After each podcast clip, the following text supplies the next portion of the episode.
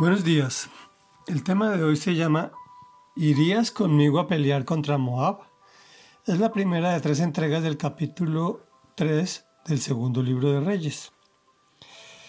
Y dice así, en el año 18 de Josafat, rey de Judá, Jorán, hijo de Acab, ascendió al trono de Israel en Samaria y reinó doce años. Jorán hizo lo que ofende al Señor, aunque no tanto como su padre y su madre, pues mandó que se quitara una piedra sagrada que su padre había erigido en honor a Baal. Sin embargo, Jorán se aferró a los mismos pecados con que Jeroboán, hijo de Nabat, había hecho pecar a los israelitas, pues no se apartó de esos pecados. Ahora bien, Mesá, rey de Moab, criaba ovejas y como tributo anual le entregaba al rey de Israel cien mil ovejas y lana de cien mil corderos. Pero al morir Acab, el rey de Moab se rebeló contra el rey de Israel. Entonces el rey Jorán salió de Samaria, movilizó a todo el ejército de Israel y le envió este mensaje a Josafat, rey de Judá. El rey de Moab se ha rebelado contra mí. ¿Irías conmigo a pelear contra Moab? Claro que sí, le respondió Josafat, estoy a tu disposición, lo mismo que mi ejército y mi caballería. ¿Qué ruta tomaremos? La ruta del desierto de Edom, contestó Jorán.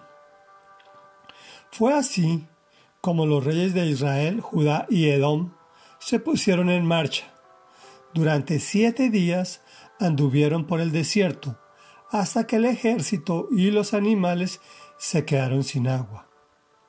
¡Ay! exclamó el rey de Israel. El Señor ha reunido a tres reyes para entregarlos en manos de los moabitas. Pero Josafat preguntó, ¿acaso no hay aquí un profeta del Señor para que consultemos al Señor por medio de él? Reflexión.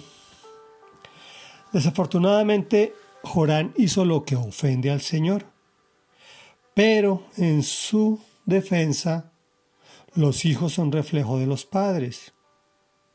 Sin embargo, hizo quitar una piedra sagrada de Baal.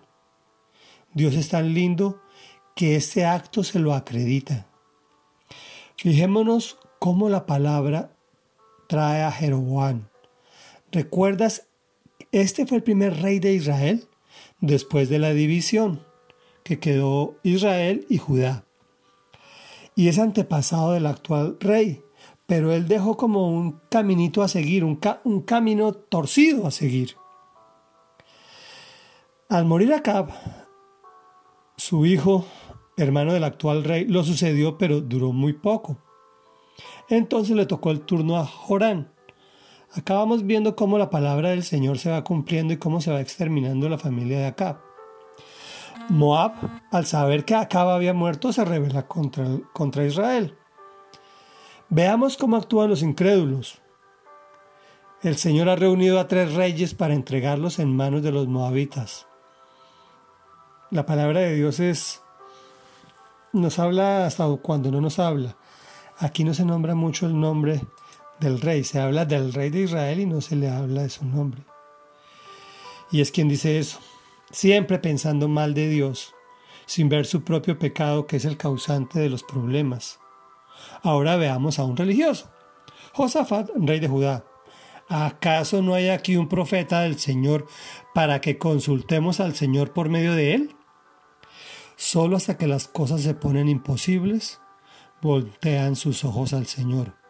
Pero no es para obedecer, es para pedir, para suplicar, en último momento.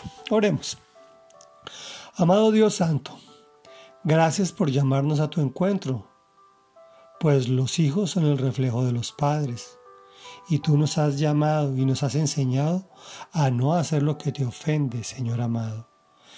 Gracias por acreditar nuestros buenos actos, aún a sabiendas que para ti son como trapos sucios. Gracias por bendecir nuestras vidas, las de nuestros hijos y sus hijos y los hijos de sus hijos.